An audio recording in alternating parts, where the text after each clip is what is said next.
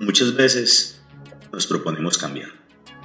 Usamos frases motivadoras, nos ponemos metas, nos prometemos hacerlo y al final seguimos siendo víctimas del sistema, de la rutina.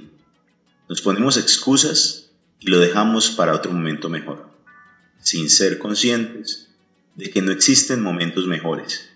Lamentablemente, la mayoría de veces, solo cuando la vida nos golpea con dureza, cuando algo drástico te sucede, solo entonces llega el cambio.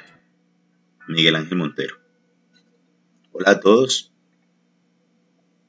No sé a cuántos de ustedes les habrá sucedido esto de querer hacer o retomar algo y que por la razón que fuese dejaron ir. Y que aún cuando saben que la oportunidad está allí, no saben cómo. No sé cuántos de ustedes han sentido la necesidad y la responsabilidad de hacer algo que en algún momento creyeron fielmente ser y que sin darse en cuenta lo perdieron y no saben cómo recuperarlo. No sé a cuántos de ustedes les ha pasado que aún sabiendo qué necesitan para ser felices y por claro que se vea en el horizonte el cómo lograrlo, la procrastinación hace de las suyas y lo aplazamos una y otra vez hasta que ello que parecía claro en el horizonte se vuelve cada vez más difuso. No sé a cuántos de ustedes, de los que hoy me escuchan, les ha pasado, pero lo que sí sé es que a mí me estaba pasando. Y esa mezcla entre culpa, pena y desorientación es difícil de explicar y aún más difícil de asumir. Hace ya cuatro meses desde mi última interacción con ustedes. Hace ya cuatro meses que muy conectado en un espacio natural les hablaba de mi compromiso con este proyecto llamado Soy Hot. Y hace ya cuatro meses que mi realidad empezó a permearse de situaciones complejas que, de un día para otro, un día tras otro, un día a la vez, me fui dejando llevar y ensordecer por el ruido externo y principalmente por el ruido interno, este que me fue desconectando. Y así pasaron cuatro largos meses en los cuales perdí motivación para seguir a cabalidad con mi compromiso. Muchos de ustedes me cuestionaron sobre el porqué de mi desconexión con el proyecto de Soy J, el por qué dejé de hacer podcast, el por qué dejé de hacer publicaciones en redes sociales. Y solo encontré una respuesta justa y protectora, obviamente, hacia mi persona. Y esta fue si aquello que voy a hacer para dar ejemplo de abundancia, ejemplo de éxito, ejemplo de paz en mi vida, no tiene la energía suficiente para irradiar a aquellos que lo escuchan, lo ven o lo leen, les estaría mintiendo. Y les estaría entregando un mensaje vacío, porque este proyecto se ha tratado y se tratará de dar mi energía al que lo necesite a través de mi mensaje y a través de mi experiencia y si no tengo energía para hacerlo, no tengo nada para dar. Ahora bien, han pasado cuatro meses en los cuales mucho en mi vida ha cambiado. Digamos que como a todos, este 2020 nos ha dejado mucho que meditar y muchas oportunidades de las cuales aprender. Y no quiero terminar este atípico año sin hacer las paces con todos ustedes y por sobre todo conmigo mismo. En estos cuatro meses me he visto envuelto en tantos torbellinos, tantas angustias, tantas inconformidades, que aquel vaso medio lleno, del cual les hablé durante muchos capítulos del podcast, ya me costaba verle, y empecé a vivir en la parte del vaso medio vacío. Y esa espiral descendente hizo que, en muy poco tiempo, perdiera gran parte de lo que había construido durante muchísimos meses, y diría muchísimos años. Perdí credibilidad en mí mismo. Perdí intensidad. Perdí ganas. perdí fe, perdí entornos y con mucho dolor debo admitirlo, perdí grandes amigos. Cosas, personas y momentos con los cuales tendré que vivir y hacerme responsable de mi responsabilidad. Porque a eso vinimos a esta tierra, ¿no? A aceptar, a crecer, a aprender. Vinimos a recorrer la senda y a disfrutar de la ruta, del aire, de la flor, de la brisa, de la calma, pero también de la tormenta, de la espina, de la desorientación, de la angustia por sentirnos perdidos, y todo en un mismo paquete que llamamos existencia. Hoy me siento con la necesidad de expresar esos pensamientos y pedirles de todo corazón perdón, y desearles que no claudiquen cuando se sientan derrotados, porque desviarse del camino no es haber perdido el objetivo, es solo haber demorado el encuentro con la meta.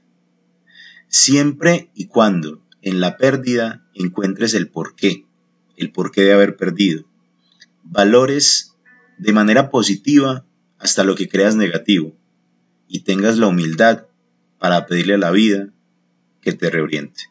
En resumen, dejar la potestad de lo que te afecta a la vida misma. Y aunque sé que esto de dejar la potestad de una crisis a la vida resulta difícil de comprender, es tan fácil como asumir con humildad lo que no está bajo tu control y saber que si hiciste todo lo que a tu alcance estaba, no tienes nada más que hacer que esperar y dejarlo ir. Por experiencia les puedo asegurar que la mejor manera de encontrar la respuesta a algo que nos supera es dejar a la vida actuar, dejar ir y dejar a la vida decidir. Eso sí, debemos estar atentos a las señales, a la vocecita interna que desconocemos la mayor parte del tiempo y que le llaman conciencia. Estar abiertos a que, si pedimos soluciones, las respuestas, la ayuda llegará. Y éstas llegarán de la manera en que deban llegar, pero tal vez no de la manera en que esperas que lleguen. Y es allí donde necesitarás la sabiduría para entender que la verdadera sabiduría está en aceptar. Quiero que cada uno de ustedes haga un momento de interiorización, que se sumerjan en sus propios pensamientos y sentimientos, valoren sinceramente cuántas de esas cosas que son, hacen y viven los hace sentir orgullosos de, de serlas, de hacerlas y de vivirlas, o por el contrario, les traen angustias y penas. Piensen en qué momento llegaron a esa realidad y definan cuáles aspectos de esos escenarios les gustaría rediseñar, reinventar, corregir y de la misma manera piensen en aquellas cosas que en algún momento dejaron ir y que podrían ser útiles para estar más tranquilos y más felices en esta nueva vida que hoy inicia. Y quiero enfatizar en esto de la nueva vida que hoy inician, porque esta sencilla y profunda frase es la que hoy me tiene acá, confesando lo que estoy confesando, diciéndoles lo que les estoy diciendo. Porque recordé que la vida se renueva día con día. Recordé que el ayer es historia, que el mañana es incierto, pero que el hoy es un regalo y por eso se llama presente. Y si este presente es una bendición, si este presente es el milagro viviente de despertar día a día, lo mejor que puedo hacer es que este milagro viviente valga la pena.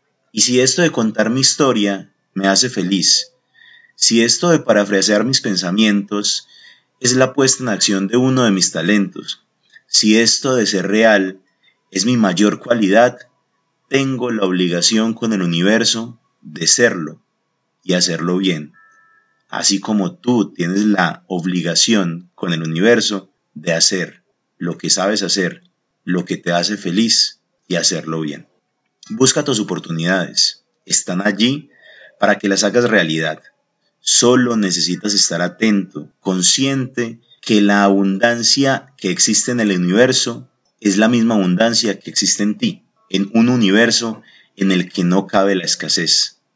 Y si te sientes escaso de algo, seguro es porque la limitación de la cual te convenciste está reflejándose en todo lo que ves, porque aquello que ves no es más que el reflejo de lo que sientes. Esta es mi confesión, esta es mi retrospectiva, este es mi retorno. Espero que con este nuevo inicio pueda contar con la energía de todos ustedes, que es la que me ha traído de nuevo acá hoy a aprovechar con el corazón esta nueva oportunidad de despertar este nuevo día y este nuevo milagro de vivir. Ya saben, soy J, soy un buscador y estoy cada vez más convencido de que el éxito está en la búsqueda, no en la meta. Hasta la próxima, Dios los bendiga y que la fuerza los acompañe.